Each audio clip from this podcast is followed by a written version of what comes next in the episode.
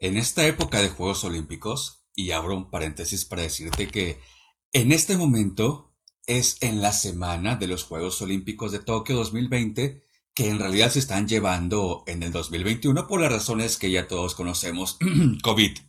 Bueno, me tocó ver la final de la competencia de natación de los hombres, 400 metros en estilo libre, ese que es el que brazo, brazo, pataleo, brazo, brazo, pataleo. Y en esta ocasión el favorito era el australiano Jack McLaughlin, que por cierto no veía un deportista con esa extensión de manos desde Ian Thorpe en Sydney 2000 y también estaban los acostumbrados. Evidentemente los favoritos de cada cuatro años estaban los estadounidenses, alemán, italiano, austriaco y uno de Túnez. La alberca, para ponerlos un poquito en contexto, se divide en ocho carriles y los que estaban en esa final fueron justamente los ocho mejores tiempos de todos los competidores que se dieron cita en esta edición de los Juegos Olímpicos. El que mejor salió clasificado fue el americano Jack Mitchell, que clasificó a la final en primer lugar con el mejor tiempo. Y el último lugar número 8 fue un cuate de Túnez que apenas clasificó con punto 14 segundos. Prácticamente fue por lo largo de sus uñas que alcanzó a tocar antes que el lugar número 9. Y la competencia inició sin novedades. La alberca mide 50 metros de ida, 50 metros de regreso, todo normal, una vuelta, dos vueltas, 200 metros, nada cambiaba. Mitchell, el clasificado en primer lugar, se comenzaba a rezagar. Parecía que su gasolina se terminaba. Y de pronto comenzó a surgir lo impensado. El tunecino Jafanowi a la par de McLaughlin, que cada vez se veía que sus fuerzas iban quedando a cada metro que avanzaba. Y el octavo lugar clasificado a la final, con el peor tiempo de los ocho finalistas, ni siquiera los narradores de la televisión lo habían mencionado hasta casi los 350 metros, casi hasta que se iba a terminar la competencia. Comenzó a repuntar, avanzaba, brazo, brazo, pataleo, brazo, brazo, pataleo. Y ganó ganó el primer lugar y todavía sin creerlo él mismo. Inclusive la cámara lo enfoca, se le veía el rostro sorprendido, incluso no se lo esperaba, la verdad. No lo podía creer, ganó, ganó y ganó por sobre los favoritos. Ganó el oro olímpico y quien había clasificado en primer lugar quedó en el octavo lugar, en el último lugar. Esto es muy increíble, ¿no? Vamos a respirar. ¡Qué emoción! Bien saben que mi canal es de conceptos de psicología y estoy seguro que se están preguntando qué está pasando porque estamos hablando de deportes. Pues justamente esto que les acabo de contar es el claro ejemplo y tiene demasiados tintes psicológicos. Ya hemos hablado que la psicología tiene muchas ramificaciones, puede ser psicología clínica, psicología social, conductual, pero también hay una rama que aplica al deporte y es justamente la llamada psicología deportiva, que se encarga del estudio del cómo, del por qué y bajo qué condiciones los deportistas, entrenadores y en sí cualquier persona relacionada con el atleta se comportan y el modo en que se comportan. Dentro de toda competencia de cualquier disciplina, no solamente hace falta una preparación física en tener fuerza, dos piernas que tengan una mayor velocidad, tu elasticidad, tu técnica corporal, todo entrenamiento que llegue a tener una persona, más si es de alto rendimiento como los atletas que llegan a unos Juegos Olímpicos, deben trabajar en la fuerza de la mente.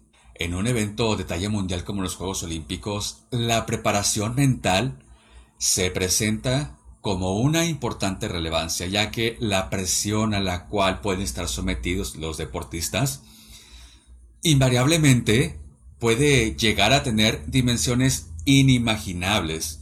El ejemplo claro lo vimos con la gimnasta Simone Biles de Estados Unidos, que a sus escasos 24 años le dio un gran giro a la gimnasia artística ganando cuatro medallas de oro en las Olimpiadas de Río ya por el año 2016 y también por algunas situaciones extra cancha, pero ahora en las Olimpiadas de Tokio en 2020 llegó con grandes expectativas.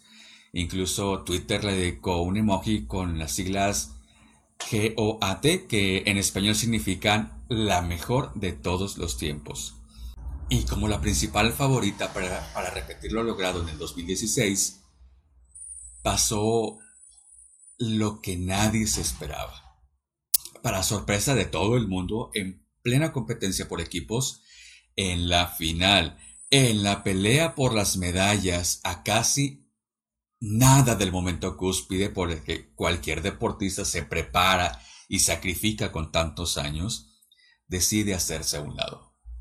Ya no confío tanto en mí misma, fueron sus palabras. Y adiós. Bye. ¿Puso como primer lugar su medalla de oro? No. Puso como primer lugar su salud mental y en una entrevista dejó ver que lo que hacía dejó de disfrutarlo. Estoy súper seguro que la decisión que tomó es la más importante de toda su vida. Optar por concentrarse en su salud mental así sin más ni más. Prioridad por sobre una medalla de oro olímpica. La psicología deportiva tiene justamente ese objetivo, el ayudar a los deportistas a dominar y equilibrar la presión que reciben para de esta manera potencializar su rendimiento.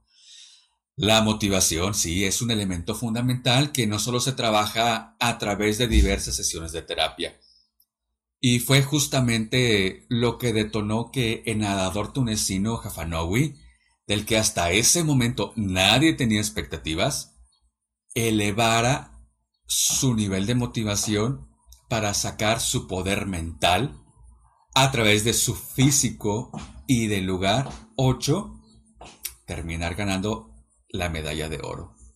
Por eso la motivación puede ser trabajada, pero también generada por el entorno y el contexto de la competencia. Ahora sí que guardando las proporciones con unos Juegos Olímpicos, me acuerdo que cuando estaba más joven yo entrenaba karate y en mi segundo o tercer torneo, cuando llegué al gimnasio, donde se estaba llevando a cabo la competencia, me tocó pasar por la mesa de las medallas. Las vi y dije, yo quiero una. Todo el día me la pasé con esa idea en la cabeza. Y cada vez que me tocaba un combate, una pelea y cada golpe, cada patada, esa idea estaba en mi cabeza. En ese momento era consciente evidentemente de mis limitaciones físicas, incluso de mis limitaciones técnicas, pero la idea de ganar para obtener esa medalla me llevó a lograr ese objetivo. Es por eso que la psicología deportiva, el poder de la mente tiene gran importancia en la vida de cualquier deportista, cualquier ser humano se centra en las conductas e identifica las condiciones que controlan la misma definiendo los objetivos. Establece posibles escenarios que se presentan en el momento de la competencia y genera un plan de trabajo. Todo esto con la intención de tener un sistema de control que genere los ajustes necesarios a cada situación en particular.